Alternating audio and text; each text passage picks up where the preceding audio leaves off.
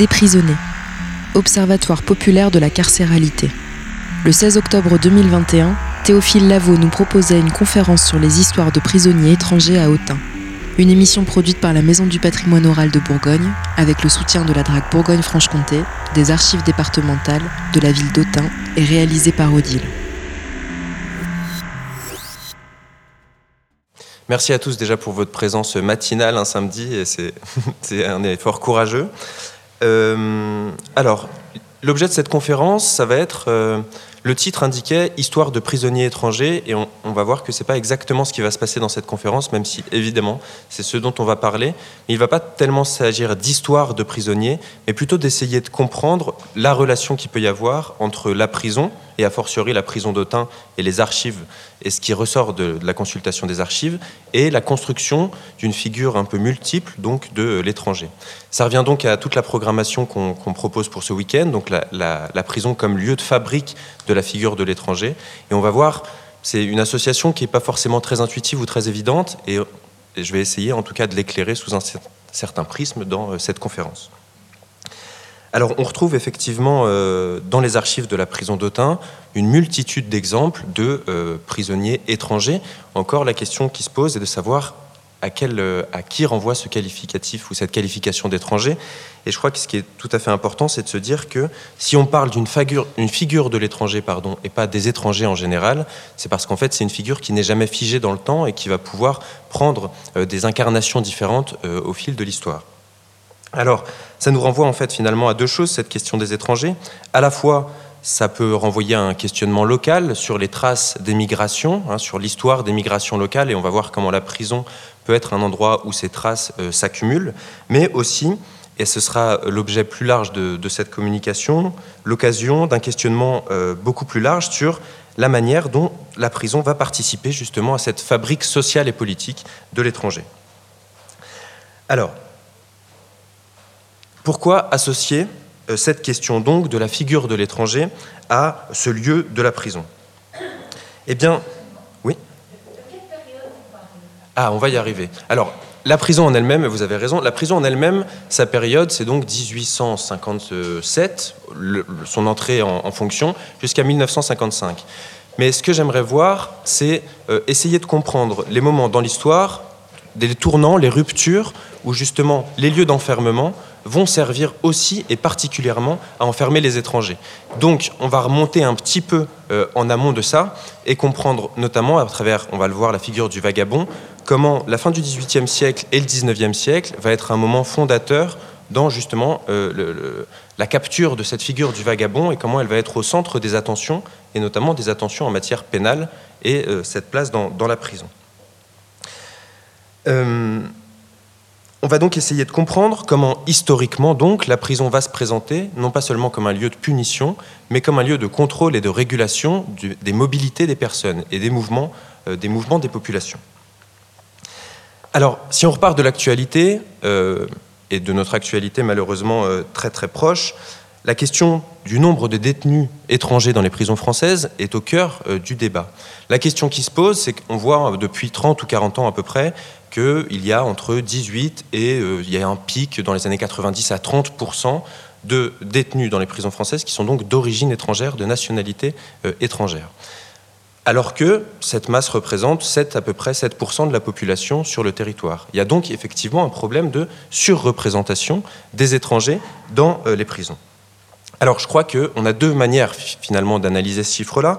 Soit en associant systématiquement la figure de l'étranger à la figure de la délinquance, et donc on tirerait la conséquence de cette surreprésentation que finalement les étrangers seraient plus, euh, il y aurait une propension plus grande chez les étrangers à euh, des actes de délinquance. On est là donc dans la thèse euh, nationaliste et xénophobe qui va venir renforcer l'idée d'une dangerosité inhérente à cette figure de l'étranger, euh, discours et point de vue, thèse qui pollue aujourd'hui complètement le discours médiatico-politique sur cette question, d'autant plus en période présidentielle. Et une deuxième manière d'analyser ce, ce, chiffre serait donc de revenir peut-être et de commencer à critiquer cette idée de délinquance même. On voit bien que ce mot délinquance, vient du mot délit.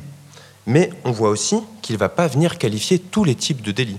On voit bien que la figure qui est rattachée à la figure du délinquant, ça va concerner soit des délits spécifiques, soit des populations spécifiques dont on va, euh, supposer qu'elles commettent ce type de délit.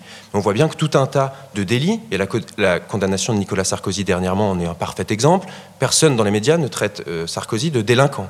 Alors que une, récidive en matière de voilà on voit bien que en tout cas tous les délits financiers par exemple qui ne vont pas concerner les classes pauvres de la population il n'y a pas cette figure du délinquant qui est associée euh, systématiquement. Donc on voit bien que la question de la délinquance c'est pas la question du délit. C'est la question d'un rapport d'une représentation associée à certaines populations et à certains types de délits.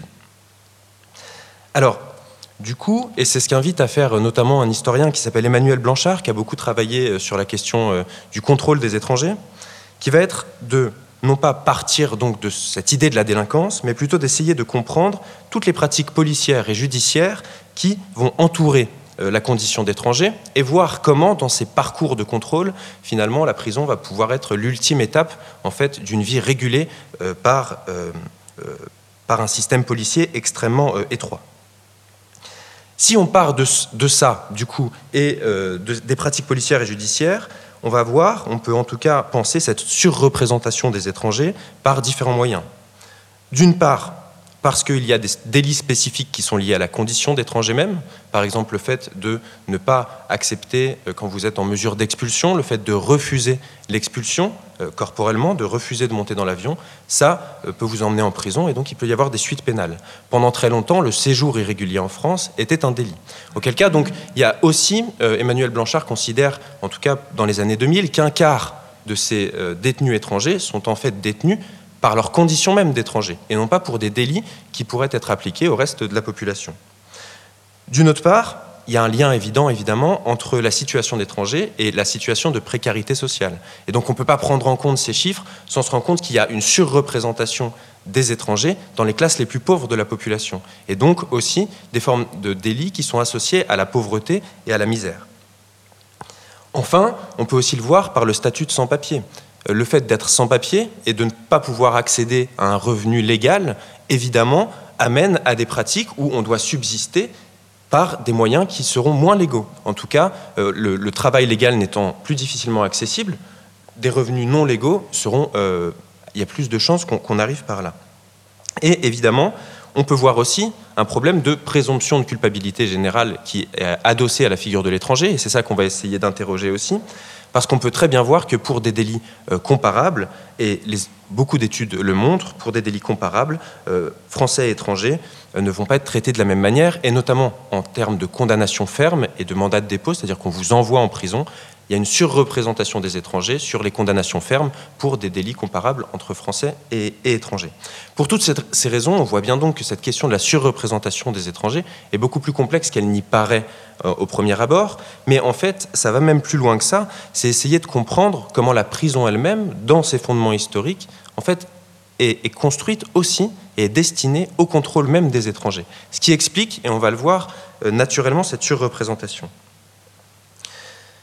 Ce qu'on voit donc, en tout cas, c'est que, et par l'exemple des étrangers, c'est qu'il n'y a pas euh, d'équivalence, si vous voulez, mathématique entre euh, la commission d'un délit euh, et les peines qui vont y être associées.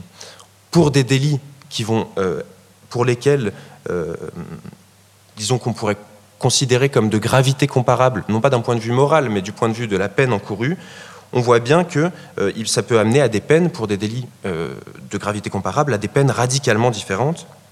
Et cela en fonction à la fois, c'est l'exemple qu'on prenait de la nature du délit, mais aussi en fonction du statut social du justiciable. Donc on voit bien que on ne peut pas penser, et c'est ce que tendrait à faire la délinquance, que si vous êtes condamné, c'est donc que vous êtes enfermé dans cette figure de la délinquance. On voit bien que c'est beaucoup plus complexe que ça, et donc il n'y a pas simplement, comme on a voulu l'amener pendant la Révolution française, une économie des délits et des peines. On voit bien qu'il y a tout un tas d'autres stratégies qui se mettent en place dans l'enfermement des gens, qui n'ont pas que à voir avec les individus en tant que tels, mais avec la gestion euh, de population. Alors, pour rendre compte justement de cet écart finalement entre le droit et euh, la pratique judiciaire, eh bien, et pour pas enfermer notre analyse euh, du système pénal sur un concept qui apparaît finalement comme très creux, qui est ce concept de délinquance, le philosophe Michel Foucault va proposer d'utiliser un terme, le terme donc d'illégalisme.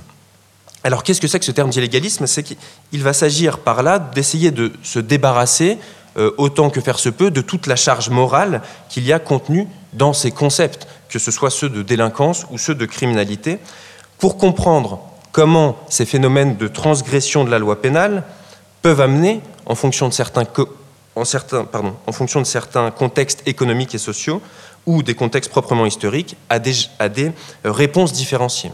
Comment donc ce qui est de l'ordre de la transgression va amener pas forcément à la même réponse, et c'est ce que euh, Foucault va appeler la gestion différentielle des illégalismes, c'est-à-dire comprendre comment finalement des mêmes types, et on en avait parlé dans le week-end euh, consacré à la question des femmes en prison, Comment, par exemple, euh, la répression de l'avortement, en fonction de certains intérêts qui ne sont pas simplement la question du droit à la vie, qui sont des, questions de natalité, de production, de contrôle économique du corps de la femme, comment finalement euh, la question de l'avortement va, on va avoir des réponses différentes qui vont y être apportées, ça va être plus ou moins réprimé, plus ou moins toléré, aussi en fonction d'un contexte économique et social spécifique, et pas simplement, le critère d'analyse ne peut pas être que la règle de droit. Il n'y a donc pas de rapport mécanique, c'est ce que je disais, entre le constat d'une infraction et le prononcé d'une peine et la réponse pénale qui va être apportée. Mais, nous dit Foucault, on peut penser ça comme une forme d'économie de la peine. Pourquoi une économie? Parce que comment punir ne va pas être seulement une réaction à la transgression de la loi pénale, mais va répondre à des intérêts euh, socio-économiques spécifiques. Alors, on s'est un peu éloigné, j'entends, de la question qui nous intéressait, qui est donc le rapport avec cette figure de l'étranger. Eh bien, pourquoi c'est directement lié, et en tout cas c'est ce que Foucault va défendre, mais aussi euh, euh, Robert Castel, euh, qui est comment la figure du vagabond, et notamment sa, sa, particulière détermination entre la fin du XVIIIe et le début du XIXe siècle, comment cette figure du vagabond, qui est, on va le voir, très rattachée finalement à la figure de l'étranger telle qu'on l'entend aujourd'hui, c'est-à-dire celui qui est le vagabond ou qui est l'étranger, c'est celui qui n'est pas d'ici et qui, en plus de ne pas être d'ici, a une euh, propension à la mobilité, se déplace. Il est dans un sens assez euh, insaisissable. Eh bien, Foucault va expliquer comment cette figure du vagabond va constituer, au moment où on établit le système pénal, au moment où on se met à penser la prison, va constituer une matrice à partir duquel on va penser le criminel non plus comme simplement un sujet fautif, qui a fait une faute, qui est coupable d'une faute, mais on va penser le criminel comme un ennemi social. Et donc, ce passage du criminel en ennemi social, pour Foucault, et on va essayer de voir pourquoi, c'est la figure du vagabond qui va en déterminer le périmètre, qui va permettre d'incarner cette figure de l'ennemi social. Et donc, ça correspond à tout un moment où justement cette question de la délinquance ne va pas simplement être analysée d'un point de vue moral sur euh, la gravité d'un fait ou la faute, mais aussi d'un point de vue strictement économique. Foucault va utiliser notamment les travaux de quelqu'un qui est très commenté sur cette question des vagabonds et des, mendiants, qui s'appelle Le Trône. Et Le Trône va écrire en 1764 son mémoire, donc on est au milieu du XVIIIe siècle, son mémoire sur les vagabonds et les mendiants. Et si Foucault va s'intéresser à cette analyse de Le Trône, c'est justement parce que Le Trône va parler de ce caractère d'oisiveté qu'on retrouve chez le vagabond, et que euh, ce qui l'intéresse, c'est ne pas voir cette oisiveté comme elle était considérée avant, c'est-à-dire comme une espèce de vice psychologique, comme une propension, un caractère tourné vers des formes de paresse, mais à proprement parler comme une pratique sociale menaçante. Menaçante pourquoi? Notamment pour l'ordre économique. Et donc, euh, c'est à partir de cette menace pour l'ordre économique, et on va revenir dessus, mais cette menace que représente le vagabond, c'est ça qui va finalement créer, fonder cette catégorie générale euh, de la délinquance ensuite. Une menace donc qui n'est pas liée euh, aux biens et aux personnes, mais qui est liée à la gestion, à un ordre économique, à des intérêts économiques qui sont, euh, qui sont à défendre.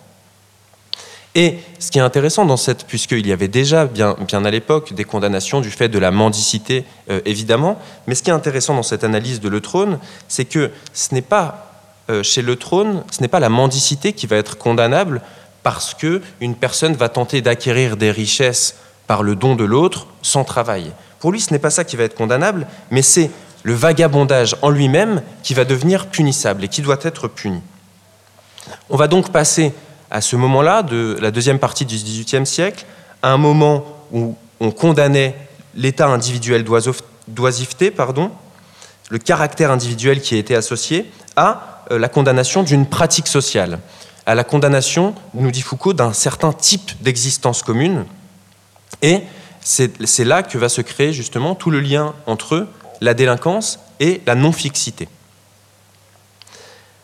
Alors, derrière la peur, parce qu'il y a évidemment euh, cette analyse économique du danger que peuvent représenter euh, des populations flottantes, mais il faut aussi comprendre euh, d'où surgissent, il y a tout un travail de, de l'histoire des représentations, toute une peur nourrie de ces populations à partir d'un certain nombre de fantasmes qui vont être regroupés dans tous les stéréotypes que l'on peut connaître. Et notamment, avant qu'on parle de population nomade, ça va arriver assez tard, on va avant, le qualificatif nomade existait euh, dans les encyclopédies à partir du XVIIIe siècle, mais était assez peu utilisé. C'était un adjectif, mais pas du tout un nom. On parlait de manière générale euh, du bohémien. Et c'est cette figure du bohémien qui, très longtemps, va dominer le champ des représentations pour penser toutes les formes euh, de nomadisme qui, qui s'exerçaient dans les pratiques sociales. De ce point de vue-là, euh, c'est l'historien Laurent Dornel, notamment, qui a beaucoup travaillé sur cette question, qui nous rappelle cette description assez édifiante qu'a pu en faire Voltaire, et je crois qu'il nous renseigne sur cet état général des représentations au XVIIIe siècle, mais vous le verrez bien après. Qu'est-ce que dit Voltaire? Il nous dit Il y avait alors une petite nation, aussi vagabonde, aussi méprisée que les Juifs, et adonnée à une espèce de rapine. C'est un ramas de gens inconnus qu'on nommait bohème en France, et ailleurs égyptiens, gyptes, ou gypsies, ou syriens, on les a nommés en Italie Zingani ou Zingari. Ils allaient par troupes d'un bout à l'autre de l'Europe avec des tambours de basque et des castagnettes. Ils dansaient, chantaient, disaient la bonne fortune, guérissaient les maladies avec des paroles, volaient tout ce qu'ils trouvaient. Alors vous voyez que dans cette description euh, particulièrement euh, édifiante de, Voltaire hein, sur cette population, on va retrouver tous les stéréotypes qui vont nourrir, euh, évidemment Voltaire n'en est pas l'origine, mais c'est un, cette, citation est assez symptomatique d'un état de représentation qui va se fonder effectivement sur, d'une part, une origine inconnue, une altérité radicale. Pourquoi radicale? Parce qu'on ne peut même pas retracer l'origine de ces populations. Et, donc, et à la fois, ce sont des populations mobiles euh, en elles-mêmes, et à la fois euh, qui ont des pratiques sociales qui sortent complètement du champ euh, du système productif ou du système industriel qui se met en place au même moment. Alors comme je vous le disais, c'est ce terme bohémien qui va recouvrir jusqu'au XVIIIe siècle l'ensemble des pratiques de nomadisme, mais à partir de cette fin du XVIIIe et du début du XIXe, c'est vraiment euh, la question du vagabond et du mendiant qui va prendre le dessus hein, sur cette question du bohémien et qui va englober à la fois des pratiques effectivement de mobilité de population qui peuvent être euh, extrêmement vieilles et ancestrales, et à la fois aussi des pratiques plus individuelles euh, de vagabondage, c'est-à-dire de sortie de en, gros, d'une localité de aller chercher pour sa, pour sa propre subsistance, aller chercher du travail ailleurs. C'est donc aussi toutes les mobilités ouvrières incontrôlées euh, qui se jouent dans cette figure du vagabond et du mendiant. De ce point de vue-là, le 19e va apparaître donc comme un moment euh, d'intense répression des faits de vagabondage. Une répression qui va se jouer sur deux plans. À la fois une répression judiciaire, et là, ça va intéresser directement l'histoire de la prison d'Autun, et à la fois une répression administrative et notamment une répression policière. Du point de vue judiciaire, c'est très clair. Avec l'institution du Code pénal en 1810, on crée, à proprement parler, un délit de vagabondage. C'est-à-dire que c'est le vagabondage en lui-même et non plus la mendicité, hein, et ça renvoie à ce que disait le trône, qui est condamné en tant que tel. On risque donc de 3 à 6 mois de prison, ce qui est loin d'être anodin, et cela va s'empirer puisque, si vous le savez, il y a en 1885 toutes les lois qui concernent la récidive. Or, en cas de récidive, et ça a été particulièrement appliqué dans les premières euh, décennies, en tout cas dans la toute fin du 19e siècle, en cas de récidive, vous pouviez donc être envoyé euh, au bagne, et donc vous aviez des, des vagabonds pardon, qui, pour récidive de fait de vagabondage, ont pu être donc relégués euh, dans les bagnes coloniaux. Donc on se rend compte de quand même la, gravité que, ça pouvait représenter en termes de, de peine. Qui est le vagabond au titre du Code pénal C'est celui qui n'a ni domicile certain, ni moyen de subsistance, et qui n'exerce habituellement ni métier ni profession. Voilà donc un état, une forme d'existence sociale que l'on va pouvoir punir de l'emprisonnement d'une part et jusqu'à la relégation euh, d'autre part. On a aussi, et donc l'autre versant, qui va être les formes de contrôle administratif du vagabondage, notamment à l'instar des carnets ouvriers qu'on avait euh, mis en place euh, entre la fin du XVIIe et le XVIIIe siècle, c'est-à-dire le principe du carnet ouvrier, c'est le fait que les ouvriers qui sont dans un bassin d'emploi sont soumis à un carnet et que s'ils veulent changer de bassin d'emploi et changer d'employeur, ils doivent faire viser ce carnet, avoir l'autorisation préalable de leur employeur. Et donc c'est un contrôle policier des mobilités ouvrières où finalement euh, l'autorité de l'employeur et du patron et l'autorité policière s'allient pour contrôler les mobilités et pouvoir euh, gérer, prévenir des mouvements de population et donc d'avoir une, gestion globale de ces populations ouvrières. C'est exactement ce qu'on va retrouver donc dès 1810 avec l'instauration du premier carnet de circulation et une obligation pour toute personne qui voudrait être dans un état de nomadisme et qui n'a pas de domicile fixe de déclarer préventivement chacun de ses déplacements euh, aux autorités de police. Alors ça, ça va s'accentuer avec euh, la création notamment en 1863 euh, de, par la sûreté publique. Hein, donc c'est même pas la loi, si vous voulez, qui crée ces mesures. On est vraiment dans l'ordre de la mesure de police, qui vont créer le carnet de saltimbanque, où euh, toute personne qui donc pratique des arts itinérants ou des arts ambulants va devoir avoir un carnet qui l'autorise à le faire, et notamment ça va être la police et pas le ministère de la Culture par exemple. Hein. ça va être la police qui, qui va s'occuper donc de ces autorisations. Donc, euh, on voit aussi qu'à ce moment-là, il y a toute une pratique, et ça nous renvoie à l'image de l'étranger euh, extra-national, toute une pratique aussi de refoulement des bohémiens. Comme c'est des gens qui n'ont pas de nationalité, bon ben, on s'en débarrasse en les refoulant aux frontières. C'est une pratique qui va intervenir extrêmement régulièrement euh, au cours de, à la fin du, du 19e siècle. De ça, va aussi se créer tout un mouvement de dénombrement et d'identification de ces populations la plus précise possible, et notamment en 1895, où on va, on va essayer de recenser toutes ces populations. Pourquoi? C'est ce qui va préparer en fait ensuite euh, l'instauration de ce qu'on a pu appeler le carnet anthropométrique, hein, dont vous avez sans doute déjà entendu parler. Donc à partir de 1912, puisque on, a depuis la fin du 19e siècle des méthodes d'identification qui sont nées d'ailleurs de l'identification des criminels et qui vont chez les, gens, chez euh, les populations nomades, euh, ça va être la première ouverture de ces méthodes d'identification à des populations entières, et non pas simplement à des gens qui se retrouvent inclus dans le système de pénalité. Et notamment, ça va être les mensurations anthropométriques euh, pensées par Alphonse Bertillon à la préfecture de police de Paris, c'est-à-dire comment on va réussir à reconnaître les individus non plus seulement par un acte d'état civil, qui peut en fait être falsifié assez facilement, ni par simplement l'apparence physique, mais par, mais par une mesure qui se veut scientifique de tout un tas de parties du corps et qui vont euh, du coup enfermer l'individu dans une identité qui se veut euh, infalsifiable. Et de ça, va ensuite, ce système-là un peu compliqué va être ensuite supplanté euh, au cours des années 1910 par les empreintes digitales. Et donc, chaque personne nomade sur le territoire d'âge de plus de 13 ans doit donc détenir un carnet anthropométrique avec donc son identité physique qui est inscrite dedans et qui va lui permettre donc de euh, déclarer chacun de ses mouvements, chacun de ses déplacements aux autorités de police, avec, sans euh, trop de détails, mais avec des régimes différenciés en fonction de si vous étiez forain, c'est-à-dire vous êtes ambulant, mais vous êtes domicilié, c'est-à-dire qu'un forain a une domicile, un adresse, il fait valoir pour son activité professionnelle un certain déplacement. Ça va être les régimes les moins liberticides. Vous devez faire viser euh, tous les six mois, en gros, votre carnet aux autorités de police jusqu'à euh, la figure du bohémien qui, lui, pour chacun de ses déplacements, doit donc faire viser euh, ce passeport intérieur. Alors, les archives de la prison d'Autun, et notamment en fait les archives principales sur lesquelles euh, je travaille pour, et qui sont en fait les archives principales dans lesquelles il y a des sources sur les prisonniers enfermés, sont donc ces registres d'écrou, hein. ces grands registres dans lesquels chaque prisonnier qui va rentrer dans la prison d'Autun, quel que soit son statut, euh, vous avez un greffier qui remplit les informations du prisonnier, la raison pour laquelle il a été emmené là, et son statut à l'intérieur de la prison. Le constat général, qui se veut pas trop scientifique non plus, puisqu'il faut savoir qu'il y a quantité, on a à peu près 80 ou 90 registres d'écrous pour, pour la prison d'Autun. Donc, je n'ai pas eu une connaissance complètement exhaustive. Euh, et donc, c'est des statistiques qui sont tout à fait approximatives et en même temps euh, qui, qui se constatent extrêmement facilement. C'est qu'on va voir que environ 70 à 80% des délits qui seront réprimés dans la prison d'Autun sont en gros des vols, qui pour la plupart sont des vols euh, de de misère, des vols de nécessité. Hein. On prend comme exemple le vol de poisson dans un étang, le vol d'une baguette de pain, le vol de farine.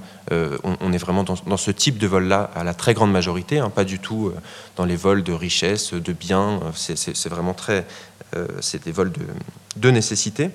Et la mendicité et le vagabondage. Mais c'est complètement. ça, saute aux yeux, si vous voulez. 80% des gens là sont là pour, pour ce type de délit-là. Alors, en fonction des périodes, mais en tout cas, ça apparaît très clairement pour les années 1860, 70, jusqu'à en tout cas 1910-1920. Pour après, c'est un peu plus euh, compliqué, mais on va voir entre un tiers, voire jusqu'à la moitié des détenus qui vont être là pour vagabondage ou pour mendicité. Et donc, on se rend bien compte que c'est pas anecdotique, si vous voulez. C'est pas simplement une population qu'on va traiter spécifiquement et donc qui va beaucoup se retrouver en prison. C'est qu'on voit bien que la prison en elle-même et son existence, euh, enfin sa fonction sociale à ce moment-là va être en grande majorité d'enfermer les pauvres et d'enfermer les populations mobiles, ces populations flottantes qu'il faut donc réussir à fixer. Alors il faut voir j'ai rarement vu des peines euh, pour vagabondage qui allaient euh, au maximum légal, donc de 6 mois, mais on trouve en fait des peines allant au plus bas de 24 heures, puisqu'on pouvait avant avoir 24 heures de prison, jusqu'à euh, les maximums que j'ai pu trouver, et c'est quand même significatif, hein, des peines de 4 mois. Des peines qui concernaient à la fois les hommes et les femmes, hein, puisque le délit de vagabondage n'était pas un délit particulièrement masculin, puisque c'était des, populations entières qui, qui étaient visées. En tout cas, ce que, ce que ces registres d'écrou et ce que ces proportions font apparaître euh, très clairement, c'est euh, justement ce qu'affirme Foucault sur la prison, c'est que la prison en elle-même, sa fonction ne va pas être de faire disparaître ces illégalismes, mais elle est là pour les gérer. C'est une gestion des illégalismes et pas du tout une volonté de supprimer ces illégalismes, ce qui d'ailleurs n'aurait aucun sens. Supprimer le nomadisme ne, pourrait rien. c'est une chimère politique. Par contre, on va utiliser la prison du coup pour comme lieu, qui ne sera pas le seul, puisqu'on voit qu'il y a aussi le pouvoir policier, mais comme lieu de gestion, de régulation euh, des mouvements de population. Et donc, de manière générale, hein, la prison ne va pas être là pour résoudre les inégalités sociales, elle va juste être là pour en gérer toutes les conséquences, que ce soit sur la mobilité des personnes ou que ce soit effectivement sur des infractions euh, de nécessité. Donc, il apparaît bien évidemment que la prison ne va pas être seulement un lieu de punition des individus, mais donc, c'est ce que je disais, un lieu de gestion de population, parmi lesquelles donc ces populations flottantes dont euh, c'est la mobilité qui va suffire à caractériser finalement leur dangerosité sociale. Dans l'analyse que fait Foucault, et notamment en fait c'est dans, un de ses cours au Collège de France, hein, ces cours de 72-73 qui ont été publiés assez récemment dans les années 2010 sous le titre La société punitive, en fait, Foucault va distinguer, euh, va faire une distinction qui me semble importante pour, euh, pour comprendre euh, ces éléments entre deux types d'illégalisme. Il va parler d'un côté d'illégalisme de déprédation et de l'autre côté d'illégalisme de dissipation. Alors, l'illégalisme de déprédation, en fait, on se le représente assez vite, c'est tout un tas d'illégalisme qui va être fondé sur un principe d'accumulation de richesses, c'est-à-dire le vol notamment. C'est-à-dire comment est-ce qu'on va accumuler des richesses en s'appropriant ou en expropriant l'autre de son capital. Le principe donc de la déprédation, ça va être ce principe d'accumulation. Et il va dire, mais il y a un autre type d'illégalisme en fait extrêmement important, qui est l'illégalisme de dissipation. Dissipation qui, lui, ne va pas être tourné vers la matérialité de la richesse, mais vers le corps productif vers le corps comme force de travail. Qu'est-ce que ça veut dire? Alors il est évident que euh, pour l'ordre économique et social d'une société euh, capitaliste, il faut réussir à fixer les corps à l'appareil productif. L'ordre social et économique va dépendre de cette capacité à faire travailler les gens et donc à discipliner les gens pour les, les regrouper autour de l'appareil productif. Ça va donc passer par à la fois l'organisation du temps des individus, une organisation du temps qui va être tournée, nous dit Foucault, euh, pour favoriser le meilleur renouvellement possible de la force de travail. Donc tout n'est qu'économie, tout n'est qu'une économie de la force de travail, et l'ordre général de la population va être comment bien utiliser cette force de travail et, qu'elle ne se disperse pas, qu'elle soit fixée à l'appareil de production, qu'elle se renouvelle de manière régulière, qu'elle soit prévisible aussi dans euh, ce qu'elle représente. Et on voit bien, on voit un peu mieux, par, cette analyse-là, on comprend un peu mieux ce qu'il y a derrière cette idée de dissipation. C'est-à-dire, pour lui, ces illégalismes de dissipation, ça va être toutes les résistances sociales face, justement, qui vont se construire face à ce principe de fixation. Et euh, ça va renvoyer à cette figure euh, complètement moralisée ou, condamnée d'un point de vue moral de euh, l'oisif. Justement, l'oisif, c'est celui qui va disperser sa force de travail. Et on va voir que la création de désordre, de désordre social, va être souvent rattachée à des éléments comme la débauche, comme la fête, comme la paresse, comme le nomadisme, comme les jeux d'argent, la loterie par exemple, c'est-à-dire un gain de richesse qui ne dépend pas donc du travail en lui-même, que tous ces éléments-là vont être les sources finalement du désordre. Et un autre élément important aussi qu'on retrouve dans le nomadisme, c'est le refus euh, de la catégorie famille, c'est-à-dire de refuser en fait cette création euh, de la famille qui va être aussi pensée comme une manière de renouveler et de pouvoir prévoir le renouvellement des forces de travail du point de vue des générations.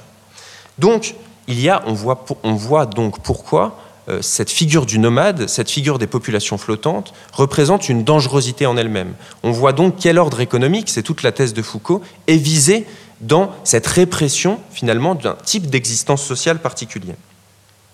Et ce que dit Foucault, c'est que par rapport à cet illégalisme de déprédation, de s'approprier la richesse de l'autre, le vol par exemple, il dit qu'il y a dans l'illégalisme de dissipation quelque chose finalement de beaucoup plus dangereux. Pourquoi? Parce qu'il a une tendance à prendre des formes davantage collectives et des formes davantage diffuses dans le corps social. Alors que la déprédation et le vol, du fait, euh, vont, être plus sur des pratiques de contrebandières, c'est-à-dire dans des réseaux sociaux plus fermés, euh, pour se protéger et à la fois pour échapper aux formes de sanctions alors que la dissipation, elle, se retrouve à tout un tas d'échelles euh, de la société. Qu'est-ce que nous dit Foucault? Il nous dit le dissipateur, c'est celui qui porte atteinte non pas au capital, mais à sa propre force de travail. Donc la figure du dissipateur, elle va se caractériser par quoi? Par une mauvaise gestion de sa vie, de son corps et en fait de son temps d'existence de manière générale. Et qu'est-ce qu'on voit? C'est que la fonction de la prison, justement, ça va être d'agir sur ce mouvement de dispersion par l'enfermement. Alors, ça ne veut pas dire enfermer les gens pour, les rattacher directement euh, à l'appareil productif. On n'enchaînait pas les gens pour les envoyer dans des usines. Mais on va voir que cet espace de l'enfermement, qui peut être plus ou moins euh, éphémère, il va avoir plusieurs fonctions. À la fois discipliner ces corps qui se dispersent, et là on est dans euh, toute la technologie du panoptisme en est l'exemple le plus frappant. C'est-à-dire comment est-ce que l'autosurveillance euh, rendue possible par le principe panoptique va amener euh, les gens à, se discipliner, à utiliser leur corps d'une certaine manière. Mais c'est aussi, on parlait du temps d'existence et comment la société fonctionnait par une manière de s'approprier le temps d'existence des gens. Eh bien, la prison, et notamment par son règlement intérieur, va être un espace paroxystique du quadrillage du temps. La vie des prisonniers était réglée à la minute, l'heure du réveil, l'heure du coucher, c'est-à-dire qu'on discipline les corps, mais on, apprend aussi à discipliner le temps d'existence. Et enfin, on va rattacher ces corps à un appareil de production. Et ça va être toute la question des ateliers de travail à l'intérieur de la prison. C'est-à-dire que on voit bien qu'il ne s'agit pas de resocialiser les gens. On voit bien que la prison agit comme espace de rééducation pour rentrer en conformité avec une, une société qui se fonde sur la fixité sur l'appareil de production.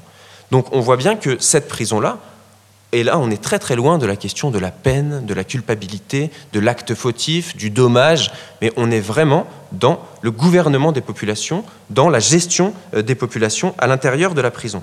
Et donc la prison, elle va apparaître comme une forme d'appropriation euh, intégrale, on pourrait dire, euh, justement, de ce temps d'existence des individus pendant une période donnée. On va investir ce temps pour justement renormaliser ces populations qui se dispersent et donc qui, se dissipent dans euh, des pratiques, donc notamment de nomadisme. Alors on comprend mieux de ce point de vue-là pourquoi Foucault euh, va voir dans ces logiques de répression du vagabondage non pas simplement cette question des mobilités et de fixation, mais aussi comment il y aura une matrice générale dans la construction de ce grand concept euh, qui va prendre ensuite le pas euh, dans la manière de poser la question, donc dans ce grand concept de délinquance. Et donc, il s'agit, et c'est bien ce qu'on voit dans la délinquance, il s'agit non pas seulement, ce n'est pas seulement le fait de commettre un délit qui fait qu'on est délinquant, mais c'est finalement d'avoir une gestion dispersée de sa propre existence. C'est à ça que renvoie l'idée de délinquance. C'est la délinquance non pas rattachée à un, fait, à un délit, mais rattachée à un certain type d'existence sociale. Ce qui nous renvoie tout à fait à des considérations très contemporaines hein, sur l'image de la délinquance que l'on médiatise. C'est-à-dire, c'est, elle est toujours renvoyée à la forme de la paresse, à la forme de l'oisiveté, à la forme du travail non légal, et qu'en fait, la forme de la délinquance, on voit, c'est une dispersion. On peut vraiment l'entendre comme ça, une forme de dispersion de la force de travail qui doit être condamnée, qui doit être renormalisée. Alors, de cette figure du vagabond à celle de l'étranger, on voit bien qu'il ne s'agit pas exactement de la même chose, mais on voit bien comment effectivement cette matrice générale de la délinquance va agir aussi sur les figures de l'altérité, c'est-à-dire sur les gens que l'on va considérer comme étrangers. Et on voit que par ce concept d'illégalisme de dissipation que nous propose Foucault, que la prison va avoir donc non pas une fonction de suppression de cette force de dissipation, mais de gestion, de régulation de contrôle le plus euh, ferme possible donc de cette dissipation et non pas de, la supprimer. Et donc l'étranger ou le désaffilié ou le déraciné ou le nomade vont être autant de figures euh, que l'on rattache donc à ce désordre de la dispersion. Et c'est l'enfermement d'un côté et le contrôle policier de l'autre qui vont constituer donc des outils de gestion privilégiés par rapport à cette figure. On voit donc comment le vagabond va rentrer dans une catégorie qu'on pourrait appeler celui de l'étranger intérieur ou l'étranger de l'intérieur, quand euh, l'étranger non national, lui, va donc être cet étranger de l'extérieur, de l'autre côté des frontières. Mais on voit qu'en fait, notamment dans les outils judiciaires qui vont être utilisés pour réprimer ces formes de mobilité, euh, on a euh, des correspondances assez évidentes. Le vagabond de l'intérieur, par exemple, quand vous étiez vagabond, vous risquiez, après votre peine, une interdiction de séjour pour pas que vous continuiez à vagabonder sur le territoire. Une interdiction de séjour, c'est donc on vous empêchait de revenir euh, sur le département pendant 5 ans, pendant 10 ans, euh, ça, pouvait dépendre.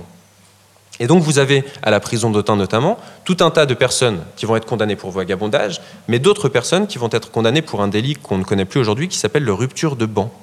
Rupture de banc, c'est ça que ça veut dire. Ça veut dire qu'on a été expulsé, on est interdit de territoire dans un département, eh bien, on se fait contrôler dans ce département-là, et donc on a, euh, on a, il y a une violation de l'interdiction, et donc c'est ce qu'on va appeler rupture de banc, et on va être enfermé pour ça. Ce qui va être exactement la même chose pour euh, les citoyens étrangers, non nationaux, qui ici sont soumis, et ça bien avant, enfin, dès, on trouve beaucoup notamment de cas d'Italiens et de Polonais euh, à la fin du 19e et au 20e siècle, qui vont avoir un arrêté d'expulsion, qui vont être expulsés donc non plus non plus les étrangers intérieurs du département, mais du territoire français, du territoire national, qui vont se maintenir sur le territoire et donc qui vont être punis et emprisonnés à Autun notamment pour des infractions à la législation sur les expulsions. Donc on peut voir dans ces deux figures effectivement comment l'enfermement et euh, les, mécanismes d'enfermement et les lieux d'enfermement vont être la matrice générale de contrôle de ces populations, comment c'était une matrice judiciaire pendant très longtemps et comment, mais j'aurai pas le temps de revenir en détail, mais ce sera vraiment les questions qu'on voudra euh, poser euh, cet après-midi, hein. mais comment donc on, a ces deux blocs euh, qui sont le pouvoir judiciaire, hein, donc de punir qui passe par la prison, et le pouvoir administratif, et on peut voir toute une généalogie concernant cette figure de l'étranger se dessiner, parce qu'aujourd'hui on enferme les étrangers dans des centres de rétention administrative, avec des lois de, récentes, euh, la durée de détention est peut-être euh, amenée jusqu'à trois mois. Donc vous êtes retenu jusqu'à trois mois. Vous voyez qu'en termes d'appropriation des temps d'existence, sans aucune forme de faute qui vous est reprochée, si ce, si ce n'est de vous maintenir de manière irrégulière sur le territoire, on revient tout à fait au même degré de pénalité que celle qu'on retrouvait au XIXe siècle avec le vagabondage, en termes d'appropriation effectivement du temps d'existence de l'autre, d'autant que Aujourd'hui encore, si vous refusez de vous faire expulser, vous allez aller du centre de rétention en prison, puis quand vous sortez de la prison, on vous renvoie en centre de rétention, puis la prison, et c'est un, parcours, si vous voulez, qui peut être euh, extrêmement, euh, extrêmement, extrêmement long. Ce qu'on voit donc, c'est que l'internement, notamment par, il y a des expériences historiques d'internement qui vont être notamment les camps pour euh, les réfugiés espagnols hein, dans les années 30, puis ensuite euh, toute l'expérience des camps de différentes sortes euh, qui ont pu être expérimentés durant la Seconde Guerre mondiale, et aussi ce moment de la guerre d'Algérie, hein, où euh, le camp a, représenté une forme complètement multimodale. Tout un tas de camps ont été pensés, expérimentés pour le contrôle des populations colonisées, des populations algériennes, et de toutes ces expériences historiques, on en arrive aujourd'hui à une institutionnalisation de ces centres de rétention comme forme d'enfermement des étrangers. Donc, tout ça pour vous dire que cette question de la surreprésentation des étrangers conduit aussi, enfin que on, on, comprend mieux du coup cette surreprésentation des étrangers dans l'espace carcéral, mais il ne faut donc pas suffire l'analyse euh, de la prison en tant que telle, de la prison judiciaire pour penser ces pratiques-là, mais aussi donc voir ces exemples de euh, contrôle administratif et de régime policier et d'enfermement administratif qui touchent aujourd'hui les étrangers.